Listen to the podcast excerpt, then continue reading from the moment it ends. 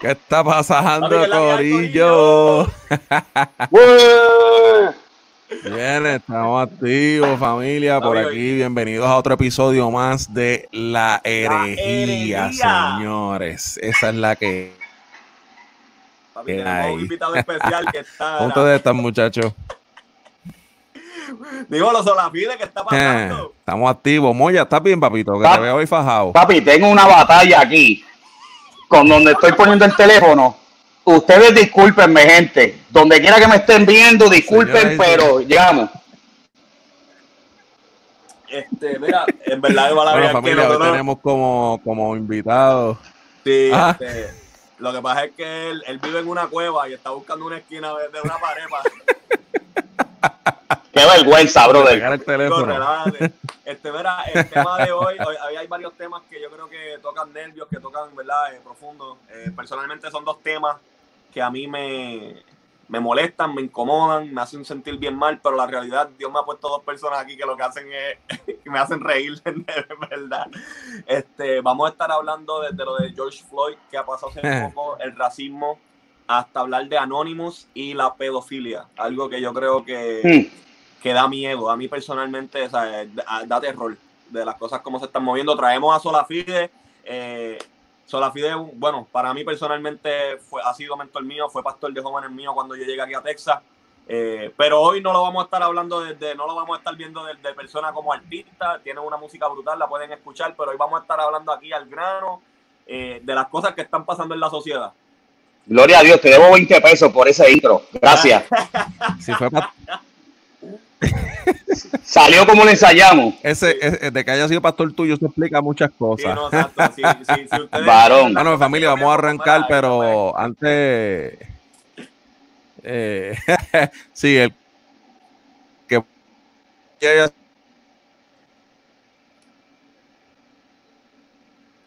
Muy yo no sé, pero yo creo que él está labiando, ¿verdad? Sí. Se fue. Bueno, este, nada, muy gente, problemas técnicos. Lo que pasa es que Carlos es otra persona que vive en Cuevado y el internet de él no es muy bueno que digamos. Pero.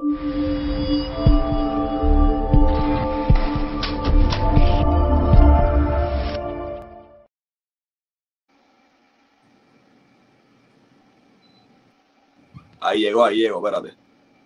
Papi, quítale el mute que tiene el mute. ¿Me ven ahora? Ahora sí, papá. Diantre, pero ¿qué está pasando aquí? Yo voy a tener que moverme para más cerca del router mientras estoy con ustedes aquí. No, no, lo que Parecería ser que los federales saben lo que vamos a hablar y por eso es que están interrumpiendo la señal. Saludos por si acaso. Eh. Exacto. familia, pues, eh, exacto. Pues yo creo que yo voy a ir tratando de mover poco a poco, así que si ven un revolú en mi cámara, pichen. Pero antes de eso, chequense este intro, chequense este intro. Ah, no, ese no es. Piensas diferente, buscas un significado más profundo, no te conformas con una explicación superficial. La herejía es para ti. La herejía. Sway. Con un grado en Biblia y Ministerio de Jóvenes. Y Carlos de la Teología de la Calle. Con estudios en estudios pastorales e interpretación bíblica. Vienen a darle una perspectiva diferente a las preguntas y situaciones cotidianas de la vida. Ellos son, ellos son. La herejía. Mala mía, Corillo, me equivoqué de intro, perdón. Puso como 18 intros ahí. Mira, eh, yo creo que. No, puse uno nada más, ¿qué pasó? Entrando al primer tema, eh, George Floyd, eh, persona que fue asesinada a manos de un policía blanco, y hay que decirlo así: una persona negra de color asesinado a manos de un policía blanco. supuestamente. Pasaron muchas cosas, la persona le ponen la rodilla, después de estar esposado, porque tenemos que aclarar eso, después de la persona estar esposada boca abajo, le ponen la rodilla en el cuello, eh, hasta, que la, hasta que George Floyd comienza a decir que no puede respirar, que tiene hambre y muere de asfixión, se dice así, de murió, murió asfixiado. Eh, eso levantó conmoción en la sociedad, de asfixia. Eh, levanta conmoción en la sociedad. Ahora mismo estamos pasando por una, serie de, revueltas Eh, y queríamos hablar del tema de hoy, obviamente desde lo de George Floyd, vamos a estar entrando en el racismo, traemos a Solafide, que es una persona que es bastante educada en, en cosas culturales y, complot también, ¿verdad? Vamos a estar hablando aquí hasta, hasta, hasta teorías de conspiraciones. Eh, hoy va a estar bien bueno y vamos a reconciliarlo con la perspectiva bíblica. Este, Carlos, yo creo que tú también... Sí, mano, este, definitivamente yo creo que lo que está pasando es algo eh, definitivamente histórico. Yo, yo nunca había visto que hubieran tantas marchas y tantos revuelos ante, ante la indignación de una nación completa por, el racismo y por, la muerte de, una persona de una clase, de, una, de una minoría. Y yo creo que lo que está pasando es bien importante y muchas veces no entendemos la magnitud de lo que estamos viviendo y de lo que está pasando en nuestra sociedad.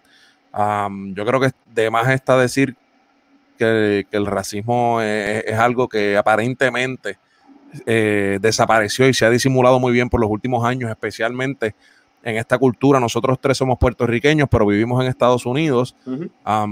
y literalmente esta sociedad, la sociedad americana donde vivimos, con todas las buenísimas personas americanas que viven aquí, que nos hemos encontrado en nuestras iglesias, etcétera. Lamentablemente la cultura americana ha sido basada en, muchos muchos aspectos en el racismo. Y eso es algo que está arraigado, pero, pero full en, en, lo, que es, lo que es América, lo que es Estados Unidos específicamente.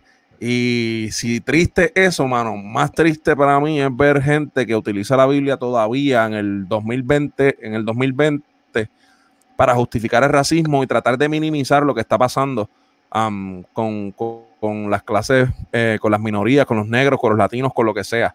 Y tratando de utilizar la Biblia como para restarle importancia a la lucha que se, que se, lleva, que se lleva trayendo hace años y con la lucha que se está levantando ahora, independientemente estamos de acuerdo con, eh, con los métodos y con la manera en que se está llevando. Yo no sé, muchachos, ¿qué ustedes creen? ¿Ustedes están de acuerdo en que las manifestaciones se estén llevando de esta manera, que están volcando carros, tirando piedra, ladrillo, lo que sea? Este, ¿Qué ustedes creen, hermano? Bueno, eh, eh, está brutal porque ustedes pues ambos hablaban de la cuestión del racismo y yo creo que la paradoja en todo esto es que Estados Unidos eh, pues lamentablemente, eh, eh, como decía Carlos, a pesar de toda la gente buena que hay, el racismo pues sigue imperando y sigue, sigue siendo algo normal cuando definitivamente lo están viviendo en un país primero que no es de ellos, este, porque prácticamente este, quienes fundaron el país como tal fueron gente no necesariamente nativos americanos, sino descendientes de europeos, que prácticamente ellos se robaron una nación a las personas que, vivían aquí, porque de hecho, eh, dime tú a qué indio eh, nativo americano tuviste siendo parte del gobierno de lo que le llaman los Founding Fathers. El hecho de que hayan nacido aquí no significa que eh, tengan una descendencia nativa americana. y lamentablemente siempre el racismo siempre va a ser un problema en todos lados. Lo único que en Estados Unidos, eh, como, como han abierto la brecha entre la clase alta y la clase baja, pues siempre como tal, eh, eh, eso va a ser una manera de poder controlar y oprimir a las minorías. Y es lamentable. Y, y, a nosotros quizás lo estamos viviendo hoy en día, el racismo, como hispano en nuestro caso, eh, pero lamentablemente el racismo existe en todos los lados. Eh, tú vas a Puerto Rico y sabemos que en Puerto Rico hay un racismo con, la gente que son dominicanos. Este, los dominicanos pues tienen racismo con los que son haitianos. Eh, ¿Me entiendes? Eh, los mexicanos tienen el racismo con los centroamericanos y así sucesivamente parecería ser que siempre el pez grande se come al pequeño. Pero pues, brother, una de las cosas que nosotros tenemos que hacer definitivamente es tratar de cambiar esos estereotipos porque yo considero que eh, mucho de lo que es el racismo está basado más bien en eso precisamente, en los estereotipos. Así que, este, eh, eh, Carlos decía que si yo estoy de acuerdo con los vallos y con las revueltas que hay, que están tumbando carros y eso, y definitivamente pues nosotros no podemos estar de acuerdo con lo que es la violencia, pero no podemos ignorar una realidad que es que todas las revoluciones siempre hay sangre envuelta. Desde la guerra civil hasta las ocupaciones en Palestina. Siempre los oprimidos tienen que revolucionar y tienen que eh, ir en contra de los opresores y lamentablemente siempre se va a derramar sangre. Siempre van a haber botines de, guerra, si así lo podemos decir. No, y que la, yo estoy 100% de acuerdo con eso.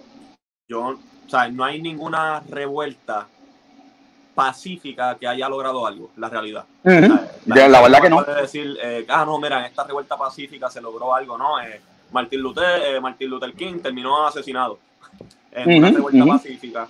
Eh, a la misma vez, este, estoy de acuerdo con lo que está pasando, no, yo no estoy de acuerdo con, que, porque también hay mucha gente inocente que se está yendo envuelta en esto. Pero la realidad, es como yo le decía a Carlos antes de aquí, es la prioridad que se le está dando. Hay muchas personas que están diciendo, ah, este, es una horrible cosa que se que, haya muerto un negro a manos de un blanco, pero esto de las de los riots y de estar robando tiene que parar.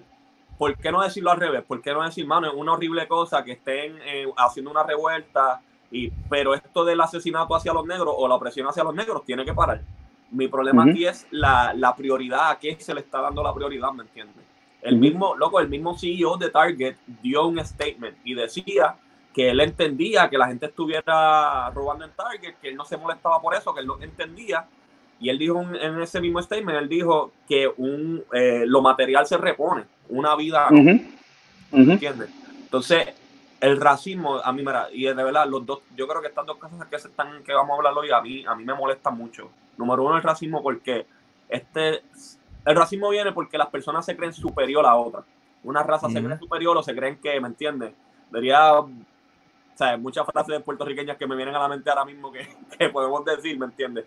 Pero es que se creen que ellos son más, son más importantes, son mejores y por eso entra el racismo, ¿me entiendes? Y a mí ese, ese sentido de que tú veas una persona con inferioridad me hierve la sangre. Y, y eso es lo que está pasando. Por mucho tiempo la raza blanca, que en este caso lo que la raza blanca se ha creído, ¿me entiendes? Que ellos son la última Coca-Cola del desierto. Y desde el principio de la historia, ¿me entiendes? ¿Sabes? Los esclavos han sido negros, ¿me entiendes? Eh, búscame una foto donde tú veas un blanco, ¿me entiendes? Incluso en jeroglíficos que sean los blancos los que están sirviendo. Y, y, eso es lo que se está, la, la, el racismo nunca se eliminó, evolucionó. ¿me entiendes? antes, tenían esclavos en cuestión a, los, a los fields de algodones y esto, ahora está evolucionando a otra cosa, ah, pues ya no los podemos esclavizar, pero los vamos a aceptar, ¿me entiendes? En un área, pues este área es de negro y ellos los, los vamos a oprimir de una manera diferente. Y, tiene que llegar a un punto en que cansa, mano. ¿Me entiendes? Yo no justifico de la manera en que exactamente lo están haciendo, no la justifico, pero la entiendo. Exacto. Lo, que yo, lo que ellos en parte están haciendo, muchos de esta gente que se meten a los Target y a esas tiendas así, este, eh, eh, a, hacer lo que están haciendo, mm, a, veces ellos no lo ven como, ellos lo ven no como, como la tienda en sí, sino lo ven como un símbolo como un símbolo del capitalismo. exacto, exacto. Este, lo ven como un símbolo capitalista. Este, y, eh, mano, eh, eh, hace un tiempo atrás yo leí un libro de historia que era, que era bien interesante y decía algo que estaba brutal. Decía que originalmente, y, yo creo que, todos ustedes han, escuchado que se cree que el primer ser humano este, fue una mujer este, negra. Lógicamente, nosotros creemos, ¿verdad? Este, pero eso es lo que, pues, lo que, lo que ese estudio dijo. Eh, y, ese historiador decía que en algún momento era al revés, que los negros eran quienes esclavizaban a los blancos. ¿Por qué? Porque tenían prácticamente todas las características físicas como tal para ejercer poder por medio de la fuerza a, personas que quizás no, no eran, no eran este, eh, eh, tenían esa complexión física. ¿Qué pasa? Lo mismo pasó hace, hace varios siglos con Haití y República Dominicana, por darle un ejemplo. Los haitianos prácticamente dominaban. Exacto. Y si vas a Egipto, eh, a Egipto, se, hoy en día hay muchos escolares que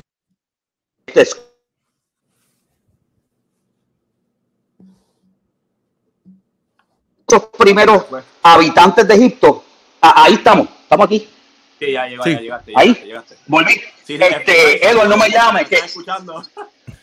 Edward, no me llame, que estoy en una entrevista. Este, este, eh, este, eh, eh, eh, se cree incluso que los antiguos egipcios, que mucho, en las películas y en los libros de historia se pintan como que eran blancos, realmente eran negros.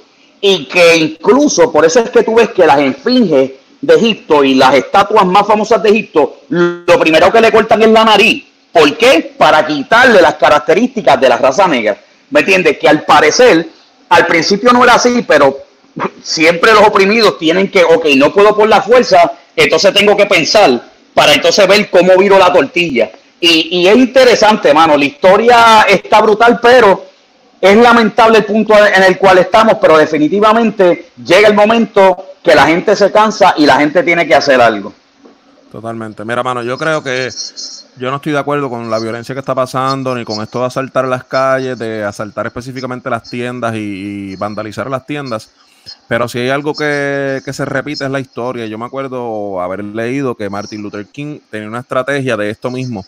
No de meterse a las tiendas a vandalizar, pero sí de tratar de dilatar la economía o de forzar la economía a que le hicieran caso a los negros y a la, y a la raza negra, al sector eh, de la minoría negra, eh, haciendo que los negros no compraran, que no, que no, no, no ejercieran y no gastaran su dinero en tiendas de blanco, porque ahí entonces los blancos iban a prestar atención y la sociedad iba a decir, rayo, mira, sabes que estamos marginando a esta gente, pero realmente lo necesitamos porque sin el dinero de esta gente se nos cae el negocio, no podemos mantenerlo igual que, sí, que, que con ellos.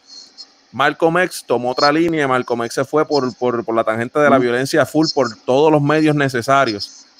Lamentablemente los dos se fueron por la misma vía, los dos los mataron, uno de la vía pacífica y uno por la vía violenta. Yo nunca he visto, con excepción de Gandhi, que la vía pacífica resultara tan bien para un fin, pero Gandhi es otra cosa, Gandhi era por la independencia de un país, etcétera. Este, So, en ese caso, hermano, yo creo que básicamente están haciendo lo mismo que, bueno, no lo mismo que lo que quería Martin Luther King, eh, que es lo que quería era que no, que no compraran. Pero llega un punto, brother, donde uno tiene que decir enough is enough, bro. Like, o sea, no se puede más, no aguantamos más. Y esto tiene, que parar. Y no es, o sea, es que jamás en la vida un policía negro ha matado tanta gente blanca o policías negros han matado tanta gente blanca como viceversa. Y es un patrón. Entonces la gente dice, ah, cuando la gente le dicen, ah, es que esto es un sistema que oprime y que es racista y que oprime a la gente negra y a los latinos, la gente dice, no, pero ¿cómo va a ser? No puede ser loco, pero es que los números están ahí. Y los números te demuestran que estos patrones. Hablando de números, eh, tengo muchos amigos blancos que los entiendo. A veces me hierven la sangre, pero lo entiendo. Ellos dicen, ah, no, pero es que la estadística desde el 2017 dicen que las personas blancas han sido asesinados a manos de policía y en los números son más. Pero cuando tú te buscas, aquí no es el hecho de que es, quien muere más o que es el hecho del abuso policíaco contra tales personas. Cuando tú buscas las personas que mueren a manos de un policía y que son blancos, nunca eh, eh, el policía ejerció la fuerza, ¿me entiendes?, contra el otro. Aquí lo que nosotros estamos peleando es que, ¿sabes? Eh, que se haga justicia por la, por la, por la sociedad de los negros, ¿me entiendes? All black, Black, Black Lives Matter, no, no solamente, sino que Black en este momento, Black Lives Matter. Eh, tenemos desde el chamaquito de 12 años que tenía una pistola eh, de juguete y lo mataron. Eh, una, uno que se metieron al apartamento de él, que era worship pastor aquí en Dallas, Moya, yo sé que tú te acuerdas de esa noticia, y dentro de su propia, el, el, guardia se metió al apartamento de él y lo mató. Una mujer, la, ajá. la niñera, ¿me entiendes? Que miró por una ventana y la mataron eh, hace poco, eh, los otros días hablábamos nosotros de, de, eh, de, Arbery. Arbery, ¿sabes? Que a manos de dos personas blancas y no se hizo, ¿sabes? Fue porque se liquió el video que se viene entonces ahora a ver si se hace justicia. Entonces aquí ahora mismo con George Floyd, al tipo le querían dar un third degree murder, ni siquiera lo iban a meter preso. Nosotros no estamos aquí eh, aquí esto no se trata de que, ah, por George Floyd está pasando todo esto, no, George Floyd fue la gota que colmó la copa. Mm, sí, definitivamente. exacto, de esto viene desde hace tiempo, ¿me entiendes? Entonces, tienes una... Ajá, tienes, ¿qué iba a decir? No, no, no, no, no, no mala mía por interrumpir, varón. dele, dele. no, ¿sabes? tú tienes una persona como Colin Kaepernick que desde el 2016 está haciendo un statement en la NFL, ¿me entiendes? Y no, esa, esa forma de protesta está mal. Eh, tienen personas en la NBA que se ponen una camisa que dice I can't breathe. No, esa forma de protesta está mal. Entonces, ¿cómo protestamos? Loco, y tú sabes que a mí me molesta ese, esa hipocresía eh, especialmente de aquí en Estados Unidos, y no son todos los americanos, vuelvo y repito, porque yo a través de, desde que me mudé para acá, cuando yo llegué aquí, yo llegué un poco prejuiciado, pensando que todos los americanos eran iguales y no es así. Hay que hacer esa salvedad y eso es bien claro. Yo he encontrado gente americana aquí que ama a los latinos y a los negros y a todo el mundo, y son una chulería y se indignan igual que todo el mundo a cuando pasan estas cosas. Pero cuando tú tocando el tema eso de, de Kaepernick, el jugador de fútbol, que cuando sonaba el himno de Estados Unidos, eh, take a knee, se arrodillaba, este, la gente que protesta por eso y que se ofende por eso y que dicen que le están faltando el respeto a la bandera, eso es una base para el fariseísmo eh, ejemplar. ¿Por qué? Porque la bandera no es que tenga poder en sí misma o es que la bandera sea un símbolo de, de, wow, de la grandeza. La bandera representa el 100% de las personas que viven en ese país, que son ciudadanos de ese país.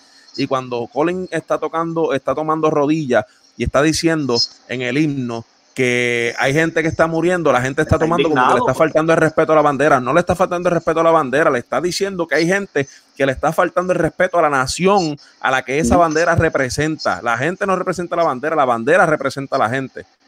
Y entonces mucha gente se indigna por eso y dice, ah, no, que Colin es un loco, que eso es una falta de respeto, especialmente aquí en el Bible Belt. La gente se vuelve loca con este tema y, son bien, bien pro lo que sea de esto de, de de vetar a Kaepernick y todo ese cuento y con el fútbol americano como si Dios jugara fútbol y fuera fanático de, los Cowboys de yo, de yo no sé qué equipo.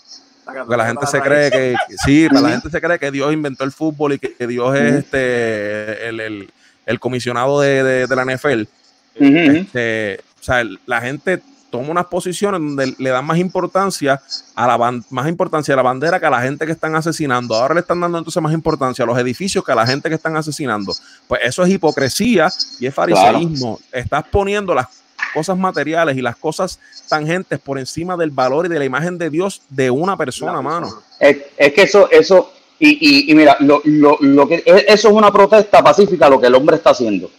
Entonces, si protestan pacíficamente, se molestan este, y si utilizan la violencia, pues se molestan, ¿me entiendes? Este, en el caso de la bandera, la bandera la gente no, no sabe y no quiero sonar a, a teorías de conspiración ni nada, pero la verdad es que desde pequeño a los niños que nacen en Estados Unidos le enseñan un amor por la bandera, pero realmente no están detrás de que la gente ame la bandera, sino es la cuestión del control. Del control, ¿y a qué me refiero?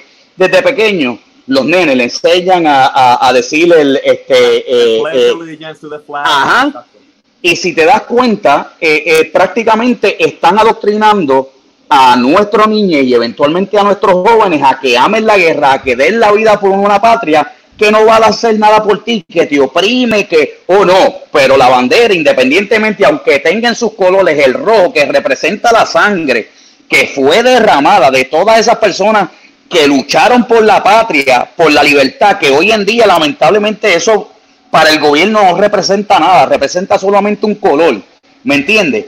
Pero no, tenemos que respetar la bandera, no, tenemos que, eso es una forma de control. Prácticamente ya eso está en el subconsciente de nuestra juventud. Por eso hoy en día a nuestros jóvenes no le importa ir a darse tiro con gente que ellos no conocen, que los mandaron gente que ellos no conocen, para ellos llevarse las medallas y los bonos y la gloria mientras nuestros jóvenes están muriendo, porque es algo que nos han sido adoctrinados desde pequeños, lamentablemente. Y, lo que habla. Ajá. Y, y, lo, nombre. ¿cómo, cómo, cuál es el nombre? Yo no me acuerdo ahora mismo, yo lo leí y me comprometo a compartirles el nombre la semana que viene cuando nos volvamos a conectar, pero es un amor enfermizo hacia la nación y el, el eh, un amor enfermizo al patio, patriotismo. Ajá, este, ajá. Me olvidó el nombre, pero lo voy a buscar y se lo voy a traer porque la, la nación lo que está haciendo es eso mismo. Y, si, y total, hacen eso para mandar la gente a la guerra, pero ¿cuántos eh, veteranos homeless tenemos ahora mismo? Sí, mano. sin casa, sin pensión, sin plan médico, locos, esquizofrénicos. Sí, mano, literalmente hablando, le están enseñando a la gente a dar su vida por un país que lamentablemente no va a hacer nada por ti, que te saca. Lo que hablaba ahorita Josué, y, perdona que vaya un poco atrás, este, eh, la diferencia entre los negros y los blancos, lamentablemente, por más que digan que no, que ha cambiado en el 2020. Mira, hay gente que hizo pruebas, que cogieron unos blancos y se pusieron a caminar con rifles frente a policías y en la sociedad normal y la gente bien, esos son patriotas. Sin embargo, vino un negro, se puso un R15 y empezó a caminar por la calle y los policías lo rodearon. ¿Me entiendes? Y entonces los derechos al parecer son para los blancos, pero si un negro viene y hace lo mismo que un blanco, ahí tú ves que definitivamente la cosa no es igual y me voy más allá. A este tipo que mataron, que mala mía, con los nombres a mí siempre se me olvidan. George Floyd. Eh, Floyd, Floyd, este, mano, yo creo que mínimo a un policía, cuando le da un entrenamiento, o sea, nosotros, yo practico artes eh, eh, marciales, nosotros sabemos que si tú le estás haciendo un shock a una persona directamente al cuello y le estás aplicando cierta presión en el cuello, nosotros sabemos eh, si es deporte o en la calle, que cuando tú tienes una persona en cierta posición, lo más que la persona tiene son de 8 a 12 segundos antes de que el aire se empieza y empiecen a, tener daños cerebrales.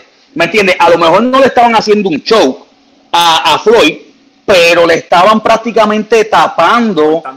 sí, mano. Y entonces, yo creo que eso, y, y me voy más allá, me voy más allá. Sin embargo, al tipo fue porque alegaron que dio un cheque sin fondo. Sin embargo, ¿qué pasa con los chamaquitos que se meten a tirotear a las escuelas y a los moles?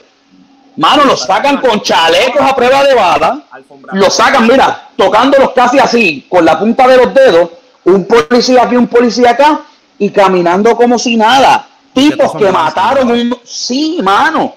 Entonces, ahí realmente tú ves que es algo en contra de la raza. Y yo no sé si ustedes se dieron cuenta, vuelvo y digo, no quiero sonar la teoría de conspiración ni nada de eso, pero fíjense en, lo que les voy a decir y recuerden cuál era la expresión de la policía. Esos tipos parecían hipnotizados. Parecían que literalmente hablando ellos estaban posando para la cámara porque un policía regular cuando ve cámara sí se molesta, pero tú lo ves que el tipo estaba con la rodilla y con la mano así, casi metida en el bolsillo.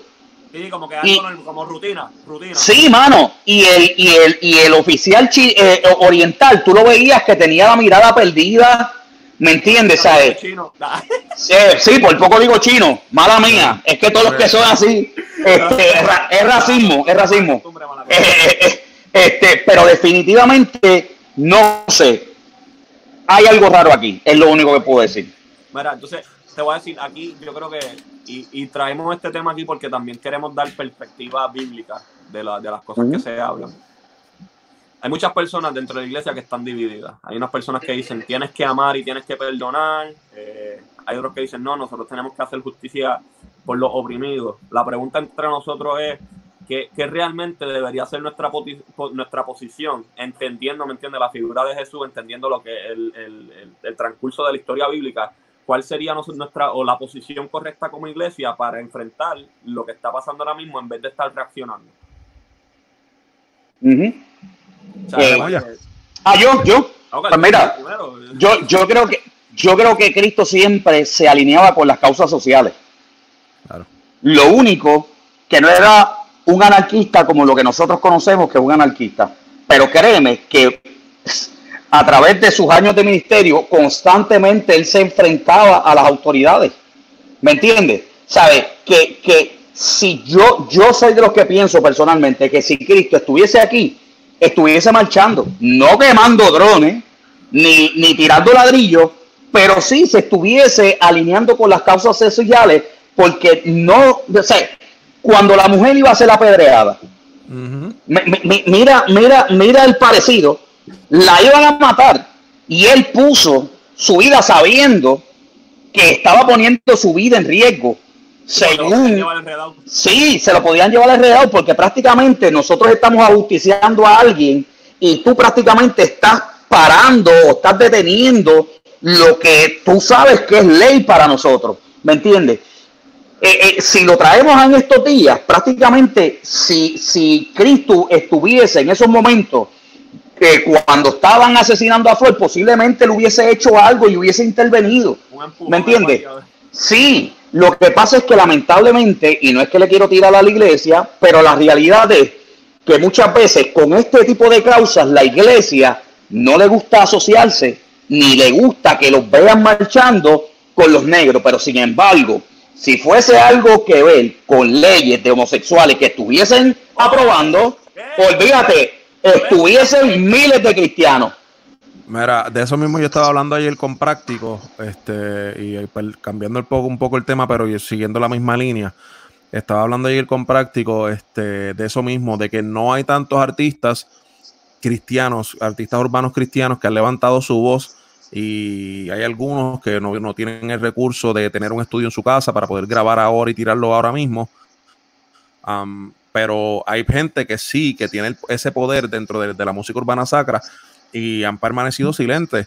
Eh, entonces es, triste que entonces tenga que, ver un, tenga que venir un estímulo exterior eh, meaning un artista secular que todo el mundo critica, dos, tres, diez artistas seculares que, que apoyan el lobby gay, que apoyan XYZ, que la iglesia supone a eso. Entonces, para esas personas que representan el cristianismo y que tienen una plataforma al mismo nivel que esa gente, tengan entonces que venir a dar cara. Y yo creo que es triste y me parece que es hasta, hasta una, una, desconexión espiritual que hemos hecho donde, ah, el trabajo, y esta frase a mí me, me, me, me, me, me que me pone grave, es que, ah, no, es que el trabajo de la iglesia, orar.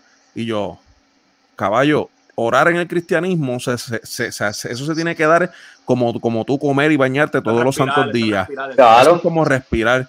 O sea, además, o sea, si tú realmente tú te dedicaras tanto a la oración como tú dices que hay que orar para que Dios eh, bregue con todo este asunto, tú lo, esa misma vida de oración te llevaría a entender que hay que tomar una acción, que Jesucristo oraba 20 y 20 mil veces al día y Cristo era el primero en dignificar a los enfermos, a los leprosos, a las mujeres adúlteras, a la mujer samaritana, a, a, gente que la sociedad los daba por asco, por, por los oprimidos. Por los oprimidos. Entonces, si, va, si, van, si la iglesia hoy en día va a roncar de oración y de decir, ah, hay que orar y hay que orar y hay que orar, pues caballito, sepa usted que esa vida de oración te va a llevar a una acción que no puedes oprimir y que no puedes esconder, porque si realmente estuvieras tan interesado en orar, esa vida de oración te llevaría a amar al prójimo, a exigir una justicia que Jesucristo mismo encarnó en este mundo, porque pensamos que Jesucristo es todo amor. Ajá, pero se nos olvida que Jesucristo es la verdad, que, Jesucristo es justicia, que Jesucristo es gracia, misericordia. Se nos olvida que Jesucristo es todas las características de Dios resumidas en una sola persona.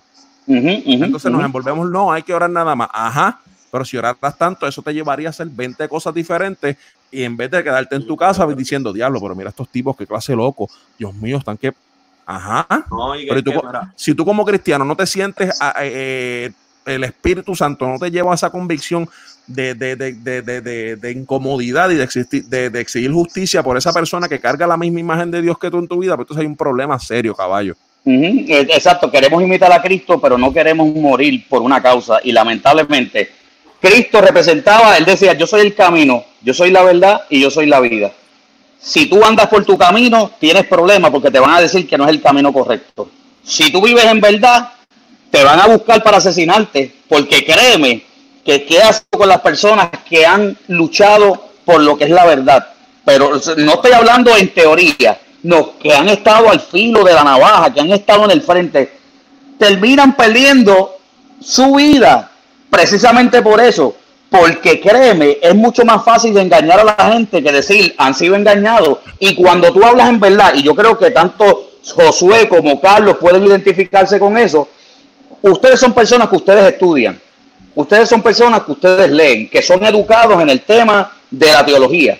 ¿Por qué ustedes tuvieron que poner este, eh, eh, eh, la herejía? ¿Por qué? Porque ustedes, estudiando la verdad, y hablando la verdad con la, gente, lo primero que lo ven es como estos tipos están locos, se van a estudiar teología, se vuelven locos, son unos herejes. Ustedes son el ejemplo de por qué la iglesia prefiere orar a tirarse a la calle a representar la verdad. Dicen, dicen que orar, pero vamos a hablar bien claro. La gente, a mí cuando me dicen, ah, voy a estar orando por ti, y no oran en el momento, yo no les creo. Porque no les creo. ¿Me entiendes? Porque yo creo que esa es la mentira más grande que la. No, no, tranquilo, yo voy a estar orando por ti. No, ora, ora. mejor darlo. ¿Me entiendes? Y Real.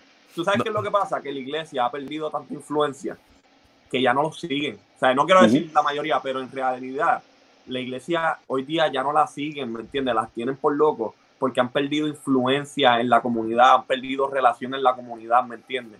¿sabes? Nosotros solamente, y Gabriel, ah, yo, yo, creo que Gabriel es una persona, Gabriel Rodríguez es una persona que es advocate de esto, de que nosotros tenemos que comenzar a hablar de, de qué estamos a favor, ¿me entiendes? Estamos a favor de, ¿me entiendes? De los negros, pues mira, vamos a hablar de eso, pero dando un poco de trasfondo, y quiero traer, yo creo que quiero detener un momento en lo que voy hablo de la mujer samaritana, porque yo creo, eh, de la mujer samaritana, no, de la adúltera, porque yo creo que la gente entienda, en la Biblia, cuando una persona era pecadora, no está hablando de simplemente un pecador de hoy día, eso es un estatus social, porque a veces la gente dice, pero ¿qué tiene que ver esa situación con, con, justicia social? Pues tiene que verlo todo, porque el hecho de que Jesús defendiera a un pecador, ¿sabes? Estaba la clase rica o los Alteraba todo el orden social. Claro, la, clase media estaba la clase pobre y después de la clase pobre estaban los enfermos y los pecadores. Eso era una clase social. Sí, que le atribuían su, su enfermedad a sus pecados. Claro, y entonces eso te hacía aparte, como que te aislaban. Tú eres, no, no, tú sabes, tú estás allá, no, no puedes estar con nosotros. Y el hecho de Jesús ser abogado, ¿me entiendes? De ellos implicaba de que él le estaba dando valor y diciendo, no, ellos son igual de importantes que la gente rica, ¿me entiendes? Porque eso es lo que Jesús vino a hacer, ¿me entiendes? A devolverle el valor al ser humano, una de las cosas que vino a hacer, ¿verdad? Entonces, hoy día nosotros no queremos hacer lo mismo porque nos compromete. No, pero es que yo tengo tales personas que, son los que están dando a mi ministerio y si yo tomo una posición en esto, me quitan el fondo. O sea, ¿de qué estamos hablando aquí? Estamos hablando de pues Entonces, ahí... a ah, mala mía, caballito, termina, perdóname.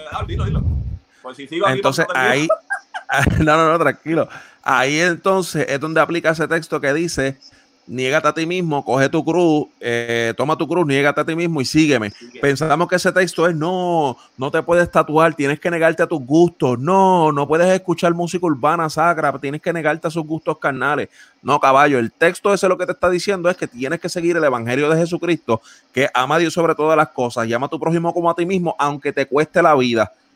Y es una... tomar tu cruz, negarte a ti mismo y seguir a Cristo. pues estos son momentos ahora donde esa, esa palabra cobra acción y cobra vida. Y ahí donde tú tienes que tomar tu cruz y decir, sabes que el evangelio de Cristo, aunque me cueste la vida, esta es mi cruz. Defender a los negros cuando los matan, a los latinos cuando se meten en un Walmart y matan 25, a las mujeres cuando las violan. muchas veces nosotros pensamos que perder la vida es que te maten, pero literalmente hablando, perder la vida es perder tu reputación perder la posición, perder todas esas cosas. Sí, que tú valoras. Y hay una frase que a mí nunca me olvido de ella. Y es que alguien dijo este, que hoy en día el mayor halago para Cristo es el peor insulto que tú le puedes dar a un cristiano. ¿Por qué? Porque a Cristo le llamaban el amigo de los pecadores. Sin embargo, si tú te, ahí, te unes a una causa social y te ven con pecadores y te dicen, diablo, este tipo se pasa con esto, es pana. Eso es, pero ¿qué fue lo que Cristo vino a hacer? Que vean un cristiano metido en una, en, una actividad del lobby gay para que tú veas. Ay, papá, te, te, primero van a decir que tú eres gay. Primero van a decir, este es loca y por eso estamos metidos ahí. ¿Me entiendes? Pues, vaya ellos, déjalos locos. ¿Tú sabes qué es lo que pasa? Y hablando dentro de lo de, de que de nosotros como cristianos qué deberíamos de hacer Mara deberíamos de dejarles saber que estamos con ellos. Porque yo sé que toda vida es importante. Yo entiendo eso pero en este caso los que están siendo atacados son los negros. Y yo creo que nosotros tenemos que dejarles saber que somos solidarios con ellos.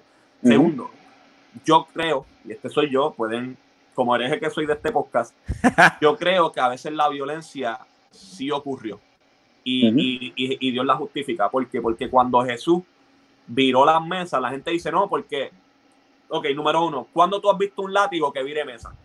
Yo nunca he visto un latigazo que vire una mesa. Y la gente Indiana Jones. Eh, Jesús cogió un látigo, hizo un látigo y él le metió un latigazo a la mesa. No era, no. Él hizo un látigo, eh, fue para las personas.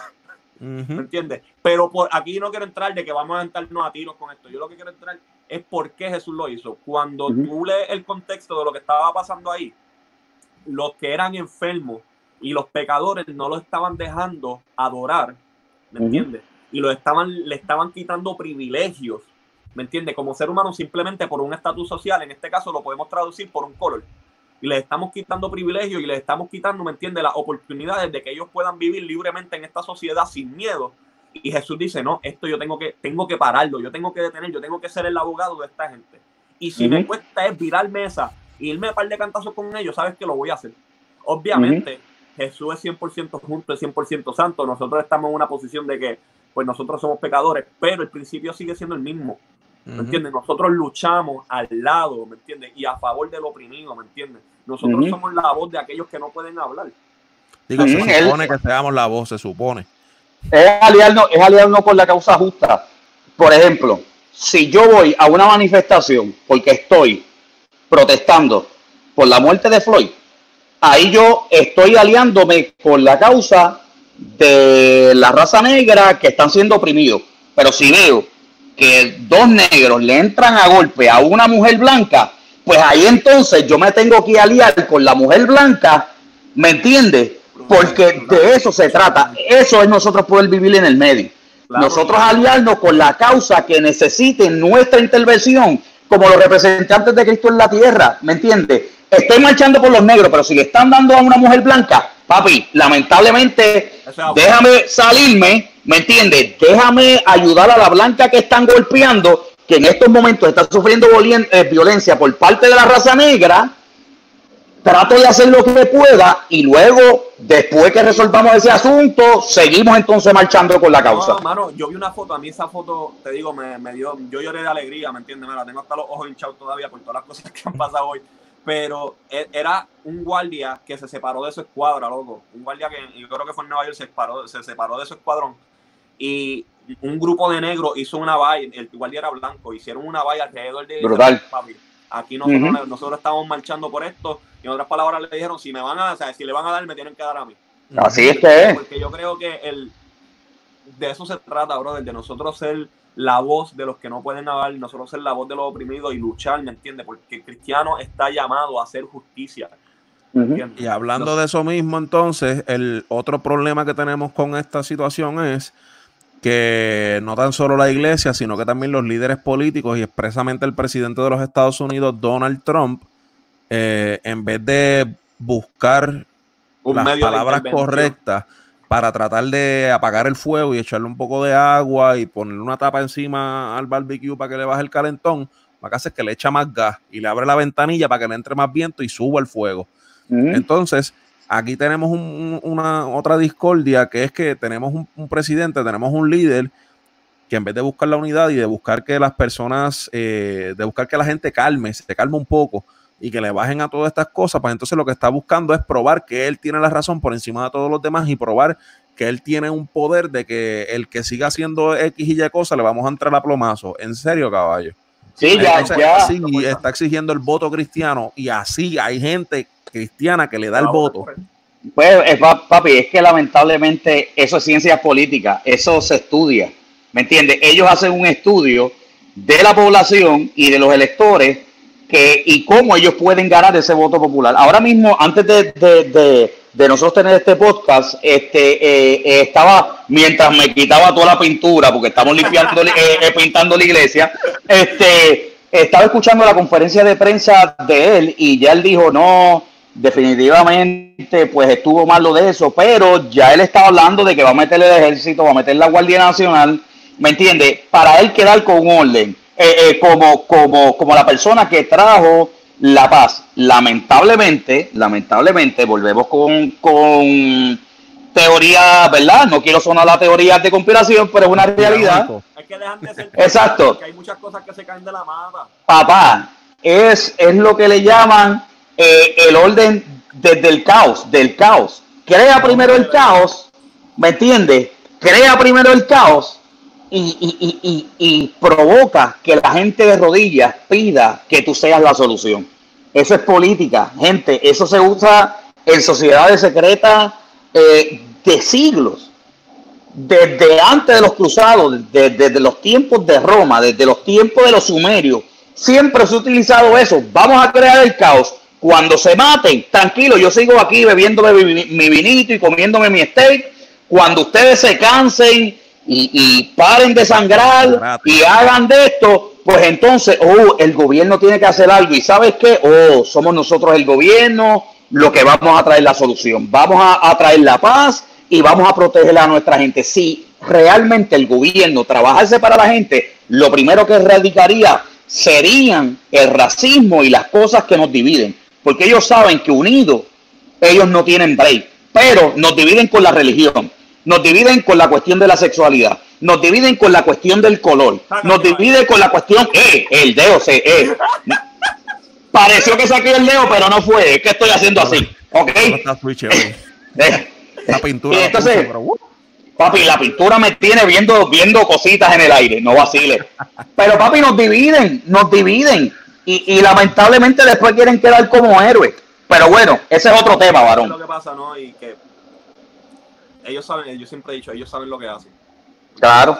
Se asustaron, yo pienso que se asustaron un poco porque anoche vi, yo creo que hasta Molusco subió unas imágenes de, de Washington que, que, eran a mí breathtaking, ¿me entiendes? De, que pusieron alrededor por primera vez en la historia de la Casa Blanca. Nosotros, nosotros nos asustamos.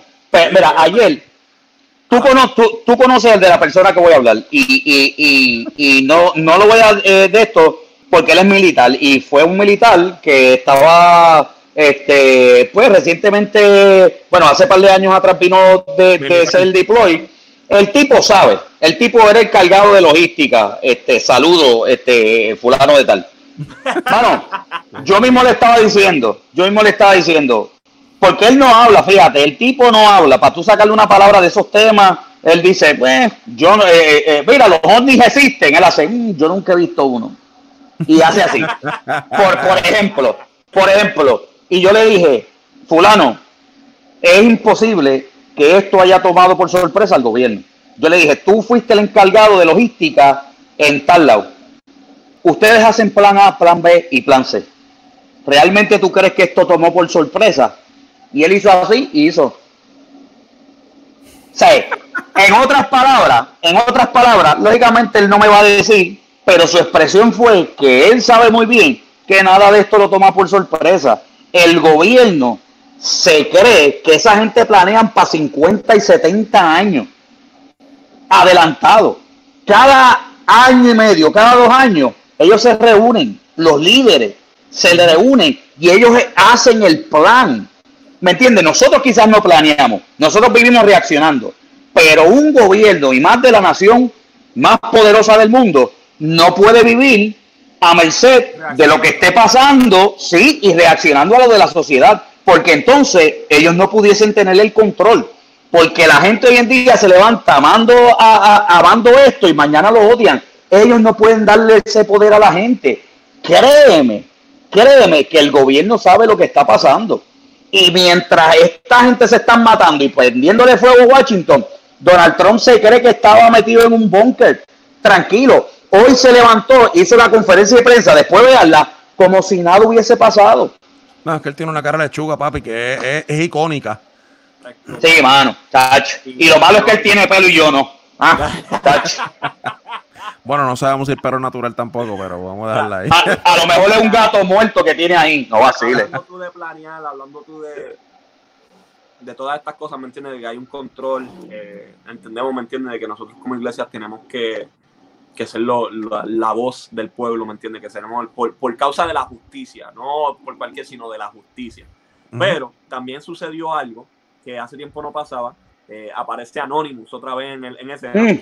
Eh, Ay, papá. Conocen, los que no conocen de Anonymous, Anonymous lleva años ya, yo creo que lleva casi dos décadas.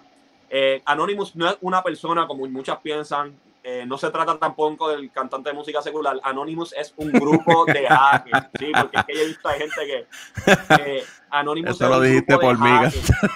gente que tiene acceso a, a, información que nadie puede llegar, ¿me entiendes? Por eso es que se le llaman hackers. Eh, de hecho, la última vez que yo recuerdo que ellos salieron, y Moya, corrígeme si estoy mal, fue para el, ataque terrorista de Francia. 2017. Sí, ellos, ellos llevaban como tres años aproximadamente que no, que no, ajá. En silencio. este, para el ataque terrorista de Francia, ellos llegaron a dar información de los centros donde todos los terroristas de Al Qaeda estaban. Y dijo, mira, aquí está la información, pueden ir a buscarlo. Ayer eh, vuelve a aparecer Anonymous con un mensaje y yo me emociono porque los que han visto la película Before Vendetta, para mí esa es una de mis películas top. Y la máscara. No la he visto. Todo, eh, ah, bueno. loco, te va a gustar. Ah, pues la voy a ver ahora cuando Aparece la máscara y el tipo dando el mensaje. Y él comienza a decir que, él está, que, que ellos habían avisado de que si se volvía a dar otra revuelta por causa de, de racismo, ellos iban a intervenir. Y ellos se metieron en Minneapolis eh, hackeando, uh, hackearon el sistema de comunicación de los guardias, comenzaron a poner la canción tan famosa de NWA F the Police. Eh, ellos, bueno, ¿qué no hicieron? Soltaron. Tiraron los emails de los guardias con sus claves para que se metieran en los emails y. Diablo. Exacto. Eh, se, también, y yo, y, y yo creo que eso está chévere, pero a donde quiero llegar. Eso está chévere. información de Trump y de la red más grande de pedofilia y de tráfico de niños. Y aquí, ujú. o sea, literalmente a veces me dan ganas hasta de llorar, porque si hay algo que a mí me, me Qué duele, da asco. Literal, es la pedofilia. Eso está cañón. Tú tienes que estar bien mal. La depravación que uno tiene que llegar. Mala mía a mí la gente que dice no, porque todo pecado es igual a los ojos de Dios. Yo entiendo que el pecado es pecado y va a ser castigado. Pero yo creo que si hay niveles de depravación. ¿Me entiendes? Porque Claro, no es lo mismo tacho. tú robar a que tú violar a un niño, brother.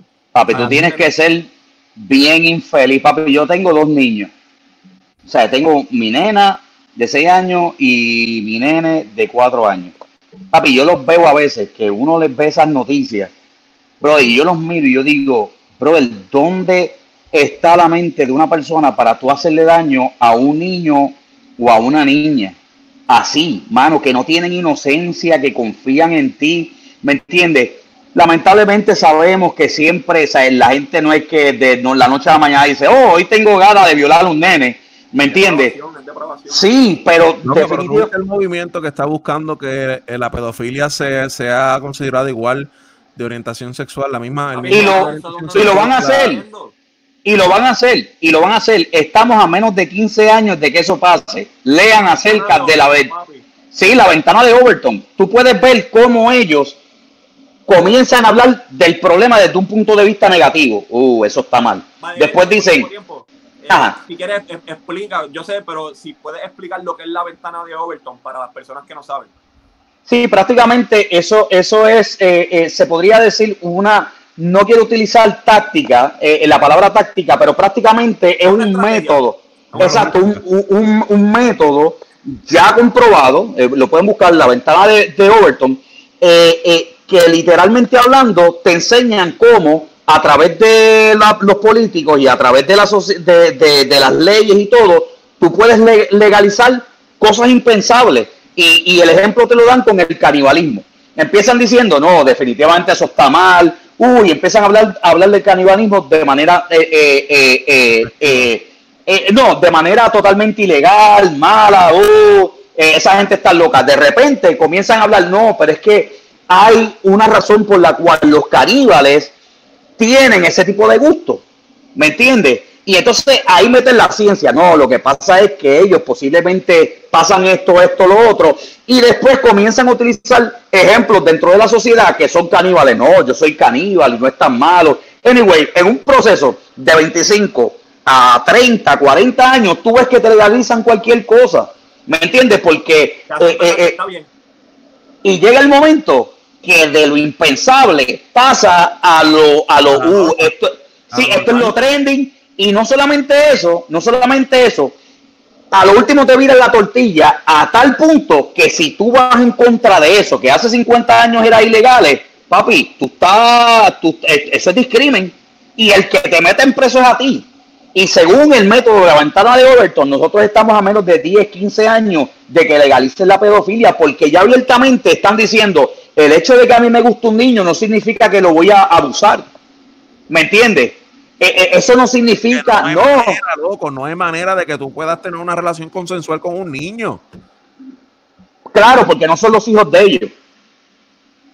El día que abusen a uno de los hijos de ellos, Y eso, y es que, mira, sale, Anonymous soltó la información de que, pues, el gran presidente Trump, que tanto defiende, eh, junto con Einstein, y o muchas personas más que la lista Moya, ¿verdad? Que esa lista, eh, alegadamente, no solamente una vez, varias veces, violación de una niña de 14 años. Eh, violación de niños, ¿sabes? Que fue hasta con, ¿sabes? Del mismo, del mismo, de 12 años que no me acuerdo, creo que fue. Eh, lo pueden encontrar, eso está en las redes, ¿sabes? Ya eso salió y entonces obviamente van a querer, y esto pasa cada rato, van a querer o borrar la información y decir, no, es que esa gente de Anónimo, eso es falso. Fake news. Eh, eso fue lo que puso. ¿Sabes? Pero eso siempre ha sido un problema en todas las sociedades. Siempre ha sido un problema. ese, es el presidente que esta gente defiende. Está mal. O sea, está. yo no sé ni, es que loco no, no me. ¿Cómo? Y verdad, o sea, puedo aquí irme en un rant y estar otra hora más peleando porque está mal, pero que nosotros, yo diría, en esta sociedad, que nosotros como iglesia, nosotros podemos hacer para prepararnos para esto, porque es que a veces, papi, yo, yo si yo tuviera, yo a veces tengo miedo de tener hijos porque yo cargaría con una pistola por ahí Loco, yo vi el, documental ese de, de, de que está ahí en, Netflix. Y seguían mencionando chamaquitas de 12 años, 13 años, 15 años, 16 años. Yo pensaba en las nenas mías. Yo decía, papi, a mí, una nena mía me llega a decir algo así. Yo no sé qué yo hago porque yo pierdo los cascos. Yo me vuelvo loco. Porque eh, no es normal, caballo, no es normal. Papi, si es cuando tienen 18 años. Ah, perdóname. No, no, tranquilo. Y es la impunidad, loco, la impunidad de que lo, de que lo hacen adrede, de la maldad de hacer daño. Y de que al hacer eso, ellos saben que están quebrando a una persona a un nivel que esa persona jamás. De por vida, papá. Por Cristo. Jamás esa persona va a recuperarse de, esa fractura, de, esa suciedad, de, ese daño tan, tan, profundo, loco. Es lo más, lo más, lo más sagrado para un ser humano. Le, le, le, hace encanto la, inocencia, que eso no uno vuelve, mano. Papi, y, y, y es uno como, como son los padres, son los padres, y cuando tu hija te trae un chamaco, un mandulón, de, eh, y ya tienen 18 y 20 años, tú los miras mal y quieres pelear con ellos. Imagínate tú que le hagan algo, a, pero ¿sabes qué es lo que pasa? Esta gente, la gente no entiende lo que es el poder literalmente hablando, la gente no entiende lo que es el poder. Esa gente pueden estar con las mujeres que ellos quieren, pueden estar con los hombres que ellos quieren, pueden hacer trison, foursome, métele todos los números. Una isla para lo que, para lo que quieran Sí, ¿me entiende? Se compran el carro que quieren, la casa que quieren y llega el momento que ellos quieren más y quieren más y quieren más. Las drogas que ellos se meten no son las mismas que nosotros nos metemos. ¿Me entiendes? Y nosotros no me refiero a mí. Papi, sí, puedo hacer el dopaje. Puedo hacer el dopaje. Pero me refiero a la que nosotros nos metemos como, como, como clase media, como sociedad. No es lo mismo. ¿Me entiendes? rica, porque esta, esta gente rica y está esa gente allá arriba. Papi, porque esta gente se mete en pasto perico perco, allá viene y se mete en eh, androcromio. Que si los que no saben busquen de eso, que es literalmente hablando algo que sacan de la médula espinal de los niños específicamente que están sufriendo, que llega al punto donde el dolor los lleva a lo que le llaman el happy place, que es un rush de, de adrenalina, donde literalmente llega el momento que el niño deja de sentir y su mente se va. Ahí es que extraen eso y eso es lo que venden eso es lo que esa gente se mete. ¿Me entiende? Busquen eso, se llama androchrome o androcromio. Búsquenlo. Eh, eh, en una de las películas de Fear and Loathing y Las Vegas hacen referencia a esa droga y dicen que es la droga más potente y es lo que esa gente se mete. No es casualidad que en Estados Unidos nada más se pierdan casi más de eh, eh, aproximadamente 800, 900 mil niños al año. ¿Me entiende? Al año. y busquen las estadísticas para que ustedes vean, no son los, los 10, 15 chamaquitos que aparecen en el, en el tablero de información de los Walmart no, son cientos de miles de niños que se pierden al año. Tú no me puedes decir que ellos no saben qué es lo que está pasando. La poderofilia siempre ha sido un problema en la alta sociedad. ¿Por qué? Porque ya los viejos, ya por más dinero que tú tengas, la mujer, las chamacas no quieren estar contigo porque tú le das asco. Pues entonces, ¿qué es lo que tú tienes que hacer? Con tu poder, empiezas a, controlar o, a meterte con gente que no se pueden defender y que si tú dices que sí, la poca fuerza que te queda en la vida la puedes utilizar y puedes cometer una violación. Porque si llegas el por tu aspecto físico, porque eres un viejo que está a punto de irte, nadie te, se va a meter contigo. Loco, y, y, y, y, ni por el aspecto físico, mano. eh, viendo ese documental, tipos como Epstein y un montón de, de, gente, actores y qué sé yo, que hay gente joven en sus 30, 40 años, que simplemente hacen esa, esa, esas puercases uh -huh. por el hecho de que sienten placer de ver a la gente sufrir, loco. Papi, eso está cañón. Más estas no, mujeres se resisten. Eso, mientras más ellas se resisten y sienten dolor y lloran, más placer esos tipos sienten. O sea, eso uh -huh. es, es, es, cuán negro tú tienes que tener el alma para tú sentir placer del, de, de, de, del dolor ajeno y eso, eso mismo, esa misma atrocidad que sienten esa gente, esos pedófilos y esa gente que abusan de niños y mujeres así, es lo que es lo mismo que, debe, que, que, siente una persona cuando trata de sentirse superior por su raza contra alguien de color, cuando, cuando trata de, de, de, humillar a alguien porque, de, yo soy más que porque tú, es blanco, porque yo soy blanco y tú eres negro y los negros, qué sé yo, son, son uh, y lo único que sirven es para brincar y jugar básquet, como le, le, le han dicho por, por, por, por años a, lo, a, a, la, a los Papi, yo representando. Cacho, brother. Es que, cañón el, el, yo creo que una vez yo lo compartí con Moya y con mi hermano, es que empieza, empiezan con poco. Pronto compran uh -huh. un carro. Y este carro no me, no me, eh, me compro un Lamborghini, un Rolls Royce, y esto ya no me llena. Ah, pues me voy a comprar una casa más grande. Y ya esto no me llena. Y seguimos con el vacío de que no me llena, de que no me llena. Hacho, pues ya tengo relaciones con una persona, eso no me llena, necesito dos. Uh -huh. Hacho, no te, vamos a meter tres y vamos a incluir una persona del sexo diferente. Uh -huh. Ya, pero es que esto tampoco, pues vamos a incluir droga ahora dentro de esto. Papi, llega el punto en que ellos no saben ni dónde tienen el hocico metido. No están trayendo niños, porque es que no, eh, ¿sabes? Literalmente, cuando tú estás en, tan entregado a la maldad, loco, nada te llena. La Biblia dice que somos como cisternas vacías, cisternas rotas que no retienen agua, loco, que por más uh -huh. que tú le trates de llenar, no llena, ¿me entiendes? Uh -huh. Entonces, y, en, y en, en, Hollywood ese es el, el, siempre ha sido el problema. Este, y, y, no solamente eso, si tú quieres llegar a ciertos niveles, tú tienes que ser parte de eso, porque es como en la calle. Si tú te vas a montar en un carro, a dar, eh, si, si, tú estás jangueando con gente que dan tiros, pues papi, cuando dicen seguro, eh, te vas a montar, vamos a casar a fulano, papi, te tienes que bajar y por lo menos le tienes que dar cuatro tiros. Porque si nos vamos, nos vamos todos. Y así mismo es en Hollywood. Papi, eh, eh, el chamaco este que se llama Corey Fieldman, él desde años está diciendo el problema más grande de Hollywood es la pedofilia. Él siempre lo ha dicho, lo han intentado matar un montón de veces.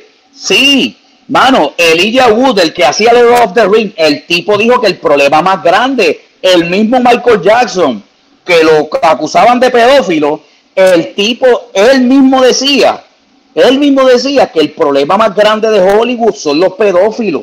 ¿Me entiendes? ¿Por qué? Porque imagínate tú que vamos a estar conviviendo por seis meses y yo soy un director que a mí me gusta las nenas chiquitas. ¿Me entiendes? Vamos a estar todos conviviendo seis meses, caballo, y aquí el que manda soy yo. Yo no me voy a esconder para hacer lo que yo hago. Aquí el nuevo en el círculo eres tú. ¿Qué hacen? No, papá, si quieres este papel, esto es lo que tienes que hacer. Papi, te graban. Y te graban. Y hay un montón de whistleblowers. Sí. Entonces, o si no, eres casado, te, te meten dos rubias y te dan par de palos y pa, y entonces tú no los puedes chotear a ellos porque ellos tienen demasiado. No es casualidad que todos estos chamacos de Hollywood terminen siendo unos locos metiéndose cuanta droga hay y llorando, anhelando su vida de cuando eran chamaquitos que no tenían fama. ¿Me entiendes? Eso siempre ha sido el problema, pero tienen tanto poder esa gente que se hacen los ciegos. Hablando, hablando, hablando de gente de poder, esto no estaba en el tema, pero quiero hablarlo porque yo sé que, que nos van a tirar piedra por esto y eso es lo que a mí me gusta. Que nos tiren. ¿Quiénes son las personas que tienen más poder en Estados Unidos, Moya? En Hollywood, ¿quiénes los controlan? Bueno, ¿Qué papá. raza- ¿Qué razas son? Ok, ok, tú lo que tienes que hacer es mira eh, eh, eh, de quiénes se te prohíbe hablar. Eso es sencillo. Los judíos. Exacto, eh, eh, un cristiano, tú le dices que un judío es malo y te dice, uh, ten cuidado. Chávez se murió porque dijo y te hace la historia de que maldijo a los judíos. Gente, yo le, yo le voy a dar... No, no, papi. Yo le voy a enviar a ustedes este, un- una gráfica de los dueños de las compañías más grandes de Hollywood y de lo que todo es el media. Se los voy a enviar a ustedes por WhatsApp para que ustedes mismos vean y hagan el research de quiénes son las personas que mandan Hollywood quiénes son las personas que mandan en las compañías de discos, quiénes son las personas que mandan en las grandes eh, corporaciones y quiénes son las la gente que eh, eh, mandan incluso en, la, en, la, en el mundo pornográfico. La mayoría, yo te diría que el 98% son judíos. Los grandes de verdad, los grandes de verdad. Y la gente, no, lógicamente, mira, no, no hables así. Usted no me cree a mí. Usted busque la historia. Usted busque cuáles son los dueños de esas compañías y usted va a ver que esos esa gente son intocables.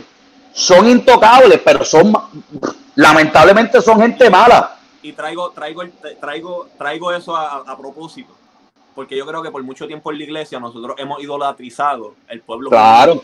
Y tú entras a una iglesia y tienes la bandera de Israel y este es el pueblo. O sea, cuando la realidad, la realidad, ¿me entiendes? Esa gente es mala, brother. Como que. Y yo, o sea, vuelvo y digo, no es que aquí vamos a entrar a maldecir y nada, pero como estamos hablando de luchar por oprimidos, estamos hablando de luchar contra los opresores. Mira, gente, la realidad, el pueblo de Israel, ellos les gusta oprimir a las demás. Claro. Yo no sé cómo pueden defender una nación que mata gente inocente a qué sé yo cuántos kilómetros. Simplemente porque son árabes. Simplemente son árabes. Papá, los idolatran, los idolatran y todo el mundo carga con la estrella de David y ni siquiera ellos saben qué eso significa. Porque esa, primero que nada, es un símbolo ocultista, este, de, de ocultismo y lo pueden buscar. Lo pueden buscar. Esa no es la estrella de David el pueblo de Israel eh, eh, eh, tomó ese símbolo y lo transformó. Pero eso realmente, la Biblia solamente hace alusión a una estrella como símbolo. A una estrella, y es la estrella de Moloch. ¿Quién era Moloch? El dios al cual le sacrificaban niños. ¿Me entiendes? ¿Y qué significa el triángulo para arriba y el triángulo para abajo de la estrella de Israel? Significa la unión sexual. Eso es un símbolo cabalístico que se utiliza en el ocultismo y en la magia. ¿Me entiendes? Que se ve lindo en la bandera de Israel y nosotros eh, sí respetamos el pueblo de Israel como el pueblo eh, que, fue utilizado como ejemplo de redención para la humanidad. Pero si nosotros buscamos históricamente, gente, no busque libros cristianos, ¿ok? No busque libros cristianos. No, porque lamentablemente los libros cristianos van a citar libros cristianos y referencia a cristiano, la verdad no tiene que ver con cristiano o mundano, la verdad es la verdad y es solo una. Usted búsquela y búsquela como la importancia del, platena, del planeta Saturno para los que practican la cabala judía. Busquen, busquen todo eso. Busquen quién fue el que empezó a utilizar esa estrella como símbolo. Busquen eso y después se van a dar cuenta. No, y que la realidad, mira, aquí la gente va a pensar, obviamente, por eso es que le llamamos la herejía, porque a nosotros nos gusta escuchar, ¿me entiendes? Eh, diferentes puntos de vista. Yo puedo dar testimonio de que voy a una persona que él practica su fe como cristiano, ¿me entiendes? Tratamos, tratamos, a veces fallo, pero... No, pero, ¿sabes? ¿sabes? Podemos dar testimonio, ¿me entiendes? Y la realidad es que, y esto lo aprendimos en este círculo, la verdad es la verdad, aunque salga de labios mentirosos. Claro. Si tú buscas la verdad, y si tú buscas la verdad, siempre te vas a encontrar con Jesús. Porque él mismo lo dijo, yo soy la verdad. O sea, pero nosotros tampoco podemos rechazar cualquier información simplemente ah, porque es que esto no lo hablan, esto no lo dijo mi pastor, yo no lo puedo escuchar. Búsquenlo. pásalo por el filtro de la Biblia y de la historia y te vas a dar cuenta que es real. Papi, eh, Cristo dijo que eran la sinagoga de quién? De Satanás. De Satanás. los árabes adoran en mezquita, los cristianos en iglesia los únicos que adoran en sinagoga son los judíos. Cristo te lo está diciendo. Te está diciendo realmente con quiénes esa gente están metida. Ahí lo voy a dejar. John, y esta es la pregunta que yo creo que dentro de todo yo quiero hacer, porque obviamente yo quisiera que nosotros como iglesia, papi, nos preparemos, va a pasar.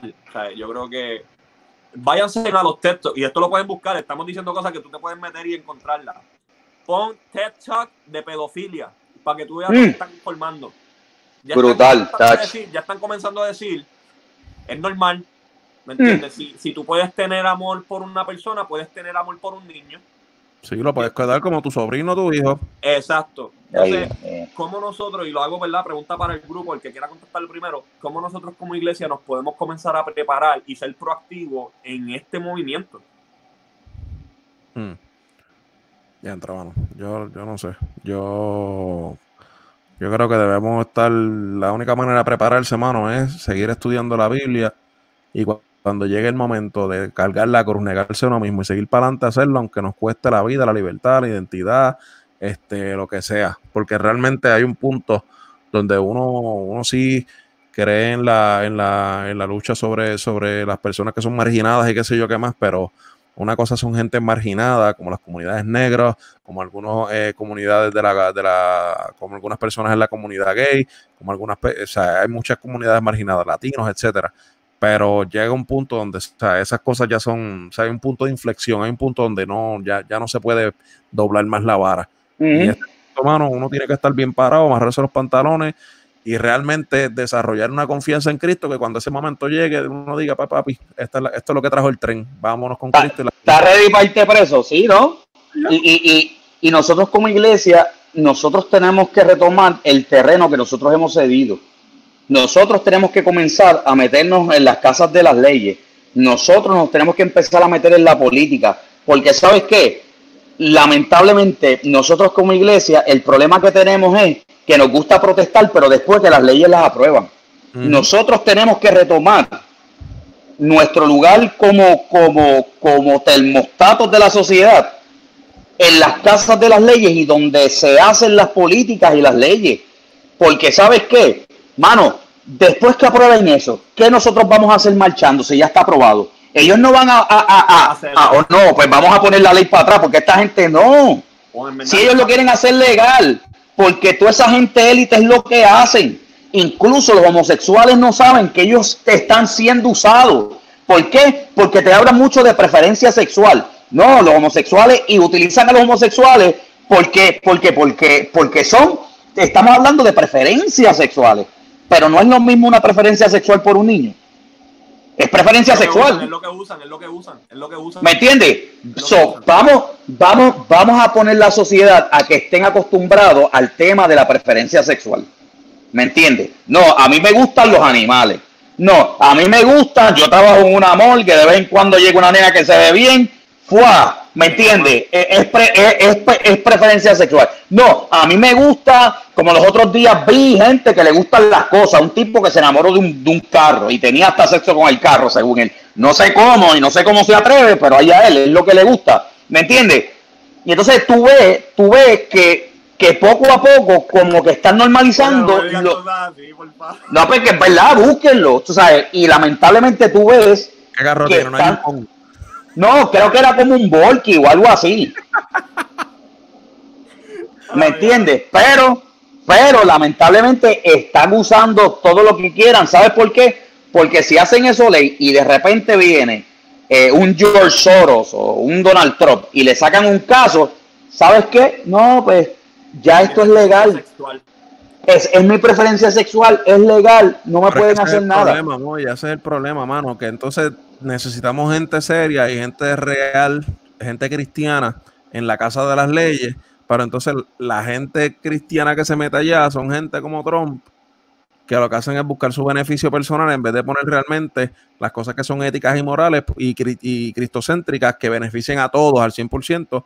Este, por encima de, de, de, de, su sed de poder y de, y de, su, de su egocentrismo. tenemos gente como Tata, como 20, como como 20 Rivera Chat, 20 tipos más así. Acá en Estados Unidos tenemos este a este, tenemos a, a Trump, a medio pueblo, que realmente lo que están haciendo es poniendo en vergüenza al, pueblo cristiano. Entonces, cuando venga un tipo cristiano, una mujer cristiana de verdad, a meterse en la casa de las leyes, la van a juzgar como si fuera un Trump de la vida. Lamentablemente. el, el, gurú de mi hermano, MacDiel, lo puedo decir, él, él, me dijo una vez una cosa que es verdad. me dice: Una persona buena no dura en la política. Una persona que tiene realmente un buen corazón y de valores no dura en la política porque tú estás luchando contra una maquinaria que lleva siglos, o sea, no años, siglos llevan, ¿me entiendes? Eh, Por eso es que la marca de la bestia es un sistema, papi. Eh. incluso todos los presidentes están related, son, son de la misma, tienen el mismo, ¿sabes? eso es otro tema, pero yo creo que nosotros, y, lo digo no tanto ni siquiera solamente por las leyes, sino por, Carlos, tú tienes, tienes nenas, ¿verdad? Si no me equivoco. Uh Moya, tú tienes un nene y una nena, eh, o sea, tú tienen hijos. ¿Cómo nosotros ahora mismo nosotros podemos crear una cultura dentro de la misma iglesia para que ellos mm, crezcan saludables y crezcan, ¿me entiendes? Eh, de una forma Papi, enseñarle, enseñarle lo que es el amor a Dios y lo que es el pensamiento crítico, enseñarles a pensar. desde pequeño, desde pequeño yo le digo a mi, a mis hijas, a, mi hija Silita y a mi niño Matías, siempre eh, ella eh, le digo, Silita, tú estás pensando, ¿Por qué? Porque vuelves a hacer lo mismo que hiciste ayer. Ayer, ¿qué pasó cuando hiciste esto? Me metí en problemas. Pues entonces eso significa que no estás pensando. No, no puedo. No, recuerda qué es lo que te cae. Eh, recuerda cuáles son las cosas que hacen que papá y mamá te den regalitos y cuáles son las cosas que hacen que vayas a time out. ¿Me entiendes? Y empezarle desde pequeño, enseñarles a nuestros hijos a lo que es pensar porque a nosotros lamentablemente no se nos enseñó a pensar, se nos enseñó a obedecer. ¿Me entiendes? Y esa es la diferencia entre tú ser una persona objetiva en la vida y, ser, y, vivir en el medio como se supone. ¿Sabes qué? A los soldados se les enseña a obedecer, no se les enseña a pensar. Por eso, si un general les dice, mata a un niño, ellos ya están adoctrinados a obedecer. ¿Me entiendes? Y, y lo mismo le enseñamos a nuestros hijos. No, a los adultos se les obedece no todo el tiempo a los adultos se les obedece, porque si un adulto te invita a, tocar tus partes, tú tienes que enseñar a tus hijos a pensar y no a obedecer. ¿Me entiendes? Si en la iglesia viene una persona de autoridad, un pastor, un profeta o lo que le quieras decir, y le dice algo a tu hijo, y tu hijo lo que sabe es obedecer y no pensar, se va a meter en problemas.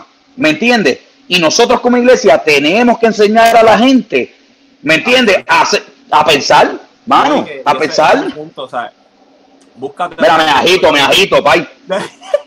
Dale, peleadito. Eh, a través de la historia bíblica, tú puedes ver cómo cuando pasaba algo dentro del mismo pueblo, se cuidaban los unos a los otros, loco. Cuando ellos eran esclavos en Egipto, ellos estaban en su terreno y ellos se cuidaban ahí mismo, ¿me entiendes? Y después vino justicia y pero yo creo que nosotros tenemos que crear, nosotros como adultos, ¿me entiendes? Crear este espacio para que nuestros hijos crezcan bien y que la gente de afuera diga, eso es un lugar sano, yo quiero estar ahí.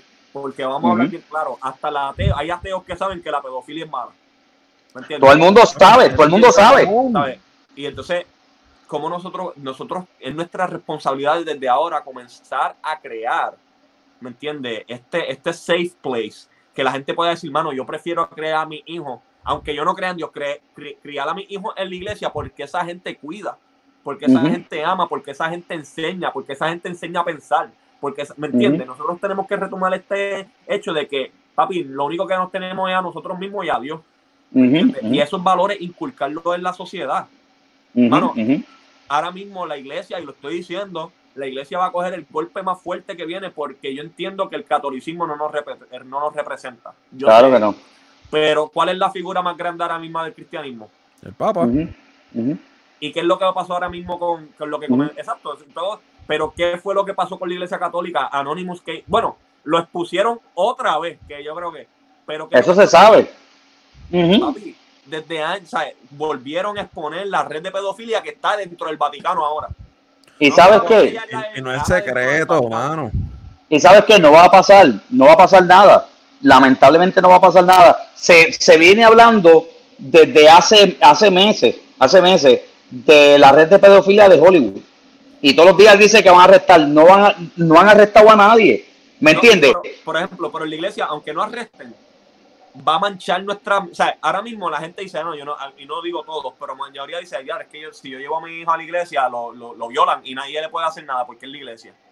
Entonces, Exacto. tenemos que buscar una manera de contrarrestar eso porque no todas las iglesias violan. Yo entiendo que hay gente mala y me da asco, o sea, que, que violan niños y eso está mal, ¿me entiendes? Claro, no estoy diciendo, ay, no, pues no predique más nada, no, mételo preso. Yo soy de las personas que cree eso. Papi, que, que me, mételo preso y, y, que, y enviar una carta a todos los que están con, con ese tipo que, que vas a justiciar, enviar una carta a los demás. Pero ¿sabes qué? Qué bueno que esto pase. Qué bueno para nosotros dejar de estar jugando a la religión y estar jugando a los concilios y ahora nosotros realmente tengamos que hacer y representar realmente a Cristo. ¿Me entiendes? Y qué bueno que está pasando para que se pueda eh, separar lo que es la cizaña del trigo. ¿Me entiendes? Porque muchas veces, y volvemos a lo mismo, volvemos a lo mismo, lo que decía ahorita Carlos, con la política. ¿Me entiendes? Mano, ¿Por qué tú nunca ves a, la iglesia protestando frente a una iglesia católica, por ejemplo, que son muy conocidos por, lo, por la cuestión de la pedofilia? ¿Cuáles son los curas que violan? Exacto, exacto. ¿Y qué hacen? ¿Qué hacen? Papi, lo mandan para Vaticano. Se mete un revolú. Eso, de Dios, así. eso es lo que está cañón. Lo que enseñó Anonymous es que no lo mandan ni para el Vaticano, lo cambian de ¿Mm? país. sí, eso es lo que hacen. Lo primero lo mueven de diócesis dentro del país. Y vuelve y repite, lo mueven de país. Exacto, y, y, y de esto, y, y lamentablemente, siempre la sexualidad ha estado ligada a la religión. Y eso la gente no lo sabe. La sexualidad siempre ha estado ligada a la religión. Lo que pasa es que siempre la, la, la, han escondido. Siempre la han escondido. Hello. Un cura, un ser humano que tiene un pene y dos testículos. Hello. Hello. No, y no tan solo eso, hay, hay, hay, registros históricos que dentro de la misma iglesia católica también había monjas y de estas mujeres que, que juraban castidad que quedaban embarazadas y abortaban dentro de los túneles subterráneos. Sí. Han encontrado fetos de eso. O sea, De hecho, no tan solo en la iglesia, si tú vas a la antigüedad y vas a, a los primeros filósofos griegos, los griegos eran los, fueron los primeros pedófilos porque encontraban que, el, que la, perfección del hombre era el hombre sin barba y esa, ese, esa edad entre la niñez y la pubertad era la, perfección del hombre. Ah, los griegos. Y esos, tipos se comían los nenes como si fuera. Y los romanos también hacían lo mismo.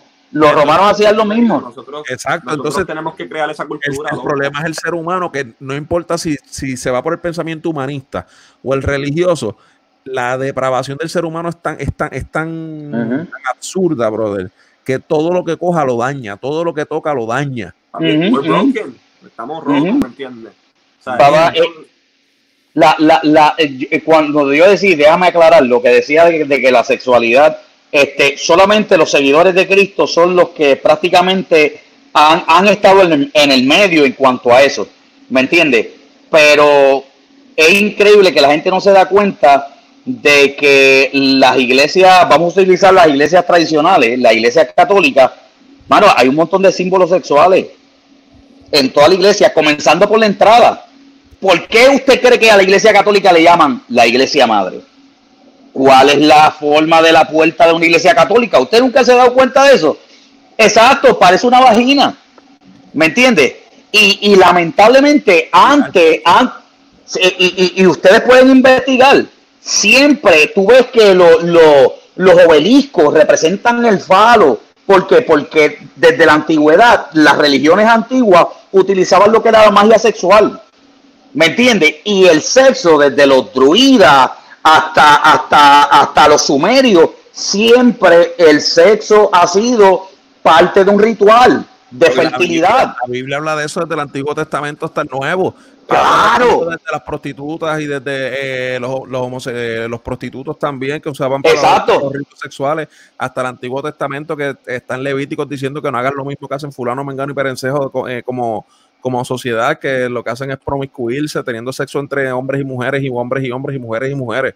O sea, hay, testimonios eso está cañón, porque tú sabes qué es lo que pasa, que ahí tú te puedes dar que dentro del cristianismo Dios hace una distinción y, lo dice, mira, ustedes no viven, aunque si esto es verdad, porque vuelvo y te digo, la verdad es la verdad aunque salga del labio misterioso, ellos tienen un concepto de la verdad, pero está torcida. Claro. Eso es lo que significa. Y, está brutal, ¿me entiendes? Porque Dios siempre viene a alumbrar esa luz, a poner todo derecho y decir, mira, el ser humano está tan roto que ellos tuercen, cual es lo que tú dices, nosotros todo lo que tocamos, en vez de convertirlo en oro, lo convertimos en mierda. Un ratón, papi, que no se come, lo mea. Sí, entonces él dice, no, ¿me entiendes? Ustedes están, esta es la manera para que yo cree. Dios creó el sexo para el placer, ¿me entiendes? O sea, Dios, un Dios de placer. Y eso yo lo estaba leyendo en un libro de, de John Piper, que muchos Ese tipo ¿Me entiendes? Eh, el libro se llama Desiring God, lo puedes buscar. Y él decía que, mira, la realidad Dios nos creó también para el placer. ¿Por qué tú crees que cuando tú comes algo tiene sabor? Porque Dios quiere que cuando tú pruebes algo, tú glorifiques a Dios y decir, mano, brutal.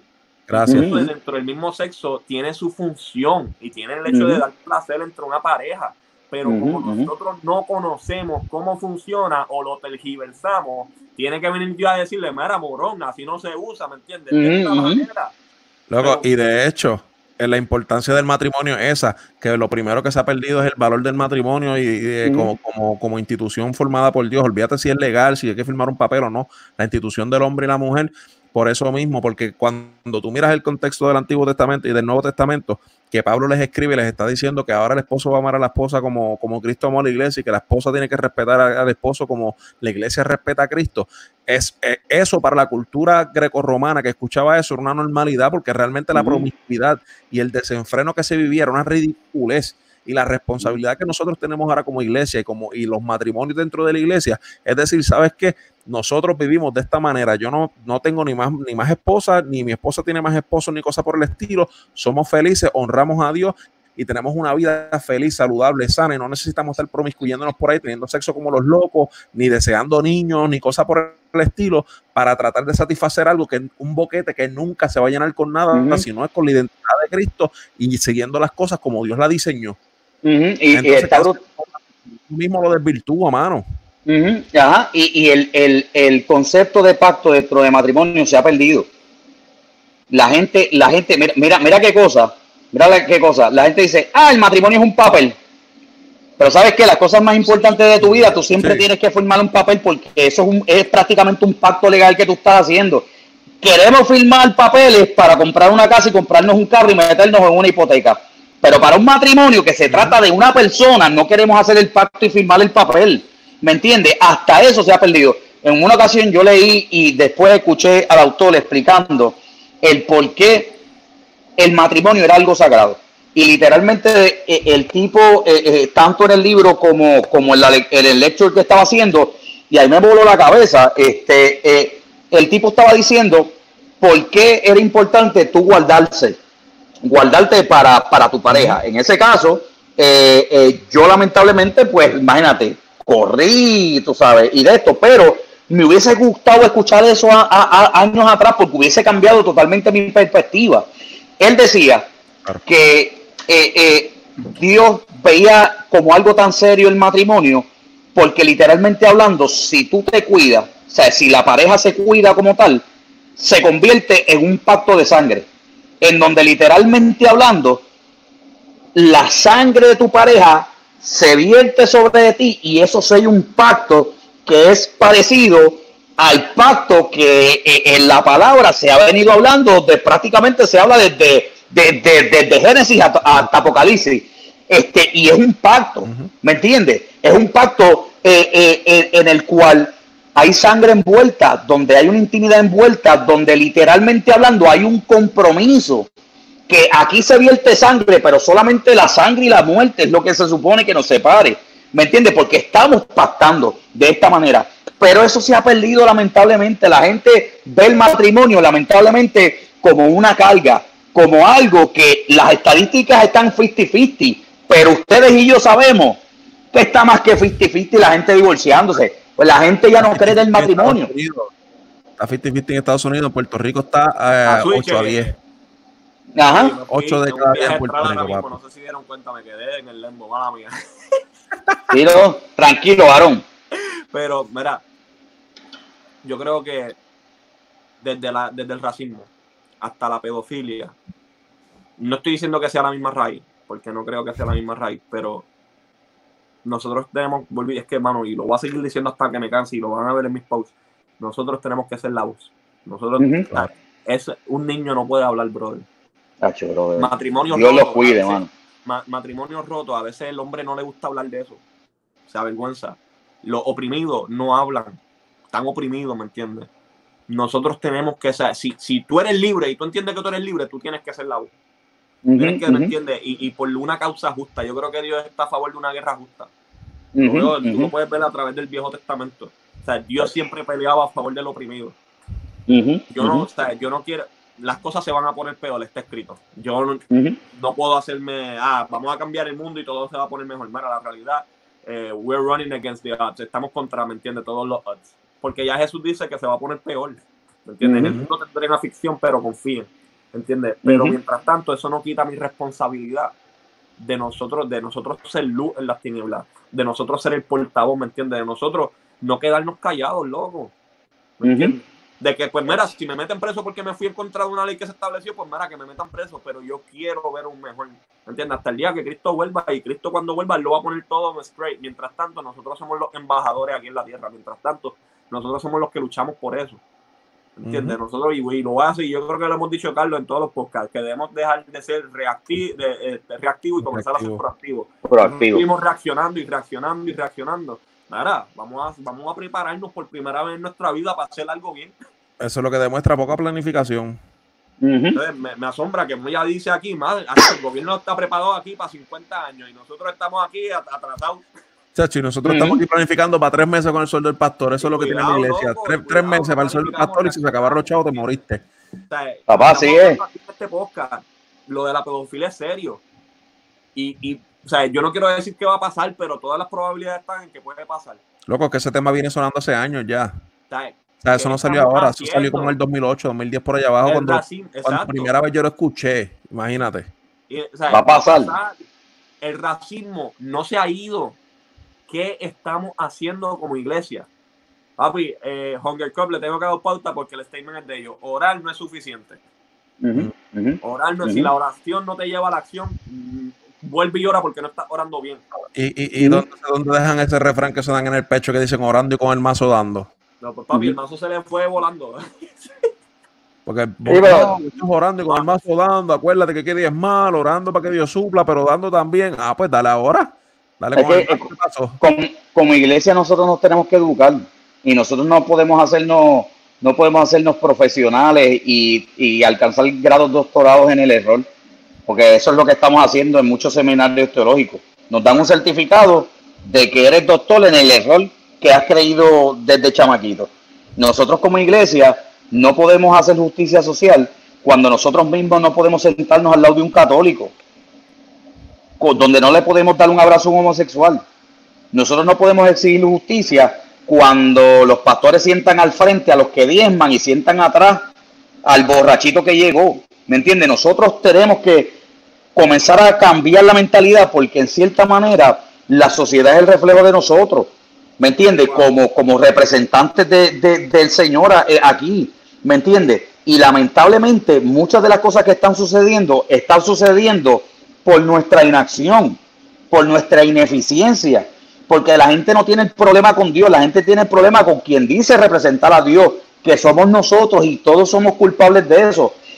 Tiene que venir una transformación dentro de lo que es el cuerpo de Cristo para nosotros entonces poder ser, mano, este, atractivos para lo que es la sociedad. ¿Me ¿Cuál ha entiendes? ese método histórico que, que la iglesia se pone las pilas? De, de eh, eh, histórico para? Co- Para que la iglesia se ponga las pilas es lo que tiene que hacer.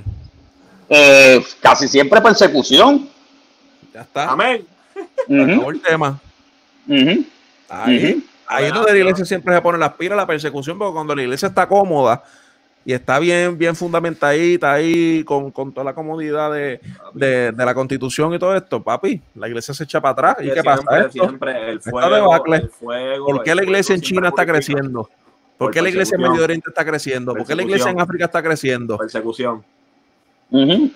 Siempre el fuego purifica y siempre revela la impureza y revela lo que realmente es sólido. Hay un, par- Claro. hay un pasaje que mucha gente lo usa para salvación, pero implica muchas cosas. Es cuando Pablo en Corintios dice que un- uno, yo como perito, perito arquitecto puse a Cristo que es el fundamento y uno levantó en oro, otro en plata, otro en paja. Y todo será probado en el fuego. ¿Por qué? Por el Todo. fuego. ¿Me entiendes? Y él dice, hay unos que van a ser salvos como por fuego. ¿Por qué? Porque incluso lo que tú crees se revela que realmente tú lo crees cuando tienes un problema. Ujú. ¿Me entiendes? Cuando el problema pasa y tú flaqueas, significa que realmente tú no construiste bien. Si construiste sobre paja, papi, cuando venga la prueba, es, es Entonces, ceniza lo ¿qué que te va a quedar. Cuando venga la persecución, ¿me entiendes? Que de hecho la gente dice, no llame eso, pero es que Jesús dijo bienaventurado. Pues Aquí ves, o sea, pues hay que leer. Jesús dijo bienaventurado cuando por causa mía los persigan. Y Jesús después le dijo, y a mí, me, a mí me persiguieron, a ustedes también. ¿Y quiénes fueron los que persiguieron a Cristo? Papi, fueron los religiosos, fueron los religiosos. O sea, la primera persecución empieza por la religión. ¿Me entiendes? Y, y, y ¿tú sabes por qué en Estados Unidos no es necesaria una persecución? Una persecución en contra de los cristianos. Porque aquí los chamaquitos se avergüenzan de ser cristianos. Aquí tú no tienes que perseguir a nadie. Ellos se quitan solos. Tú eres cristiano, hacho, no. Aunque el domingo estés así, levantando las manos. ¿Por qué? Porque ni aún para la juventud esto es algo atractivo, porque nos ven como retrógradas, como gente que no piensa, como gente que no, que no, que estudio, sí. ¿Me entiendes? Entonces, un país así, pues papi, persecución para qué? Persecución para qué si, si la gente no quiere, no quiere que los asocien con Cristo. ¿Me entiendes? Persecución allá en los países donde esa gente están dispuestos a dar la vida por lo que creen, porque han conocido un evangelio práctico. ¿Me entiendes? Aquí en Estados Unidos es diferente, ¿me entiendes? Por eso es que nunca ha tenido que haber una persecución, porque, porque, uh, para mi campaña política, tranquilo, yo le voy a dar subsidio a las iglesias. No van a pagar taxes, no van a pagar taxes, corillo, eh, ya ahí tú tienes el voto de todos los cristianos. De todos los cristianos. Y no, y este, en verdad es, triste, es frustrante, duele. Porque obviamente nosotros decimos esto, pero nosotros somos cristianos y nosotros claro. por mucho tiempo también hemos sido parte del problema. No piensen que es que claro. claro. Somos de la misma. Y seguimos siendo parte del problema, definitivamente. Entonces, pero queremos ver un cambio, por eso es que traemos esto al, al plato, por eso es que queremos que, que conversen esto, ¿me entiendes? ¿Sabes? Que compartan este video, dale like, pero compartan y háblenlo, ¿me entiendes? ¿Sabes? Porque nosotros nos tenemos que preparar. y, y, y, y, entender que cuando estas cosas pasen, y que nos agarren con las manos en la masa, ¿me entiendes? No, no seamos personas que tiran la piedra y esconden la mano, que digan, Mara, que no, lo dije yo, ¿me entiendes? Como que, ¿sabes? De darle esta cobardía que por mucho tiempo hay. ¿sabes? No, no, estamos en un tiempo crucial en la historia. Eh, obviamente, pues yo puedo hablar personalmente, yo anhelo que Cristo llegue ya. Por favor. Y, lo haga todo, ¿me entiende? Derecho, pero mientras tanto sigo trabajando, ¿me entiende? Y seguimos trabajando. Eh, que hacer. estas cosas se tienen que hablar, estas cosas se tienen que, conversar y, prepararnos para cosas así. Cuando Cristo llegue, diga, ¿sabes qué, mano? Vamos a hacerlo todo bien juntos ahora. Yo creo que hemos tocado todos los temas. Eh, antes de irnos, eh, quiero dejarles saber, Solafide está haciendo música, él ya tiene música creo que en Spotify, ¿verdad? Sí, Spotify, todas las redes sociales. Eh, este, y, pronto viene musiquita nueva por ahí, buena. me he desconectado, de hecho, hay una canción que, que va dedicada al hermano de, de Sway, este, de Mandiel, que fue una puestita. si, que, si queda friendly para la gente, la tiramos. Este, pero lógicamente, pues, tú sabes, en, he cogido estos días, pues, eh, eh, como eh, dije ahorita, estamos trabajando en la iglesia y creo que es bien necesario, tú sabes, que nosotros pongamos manos a la obra. Este, pero ya una vez este, terminemos con, con, con, eso, que ya, ya es cuestión de un par de semanitas ya, pues definitivamente vamos a seguir tirando música, este, y música buena y música para confrontar, este, y música para llevar el mensaje. Así que, este, sí, mano, gracias, este, Sue y Carlos por, por la oportunidad, brother. Yo espero que se repita nuevamente. Obligado. Este, by way, ¿sabes? pueden conseguirlo, ya dijimos, él tiene ahora mismo una canción que se llama Depre, que está buenísima, la pueden conseguir en Spotify, YouTube, ¿verdad? Ah, sí. Eh, viene otra por ahí que está trabajando. El Carlos, el Carlos, eh, te debo 20. Este, díganlo, si lo pueden, en Moya, ¿dónde te pueden conseguir en las redes sociales? En las redes sociales, Solafide PR, Solafide PR, este, y en, YouTube, Solafide Music. Eh, digo, hay otro Solafide Music, pero donde esté la cara mía, ahí es. por si acaso. Unos mensajitos en Instagram, papi, que Eh, no vacile. Eh. este, y como saben, ¿sabes? Carlos siempre con la teología de la calle. Si no le has dado like y share, eh, no sé qué estás haciendo, más vale que le des like y share. Suscríbete al canal de YouTube. Eh, es verdad que eh, nosotros nos disfrutamos esto, sea con un seguidor o sea con mil, pero creemos que nosotros también somos una voz y queremos que, ¿me entienden? No solamente esto crean todo lo que les decimos, sino que lo compartan y busquen. Así que pueden seguir a Carlos en la teología de la calle, Carlos en Instagram, ¿verdad? En todos lados, teología de la calle en todos lados. Este... Menos en TikTok, todavía no, todavía no he llegado a ese nivel. Espera, no hagas eso, loco. estoy pensando todavía, no sé. promo a mi hermano que eh, me puso que pueden conseguir mi música en TikTok y yo, loco. mi música, no a mí. No así, Cuando uno está haciendo música, uno tiene que abrir todas las aplicaciones que vengan. Todas. Y Fue también está haciendo música, así que eh, yo sé que eh, no, eh, eh, alaba, el extraño en otros propios labios, en otro, en propia boca, así que este José también está haciendo música. Síganlo también, Suey Calimano, por ahí, Corillo. Seguimos dándole. Bueno, papi, será hasta la próxima. Moya, gracias por estar aquí con nosotros. Los amamos. Papi, gracias a ustedes, Corillo. Y esta es la herejía, Así que, familia, un abrazo, que tengan excelente semana. Stay woke y chequense anónimos por ahí. Tengan cuidado. cuidado. Bye. Bye, se me cuidan.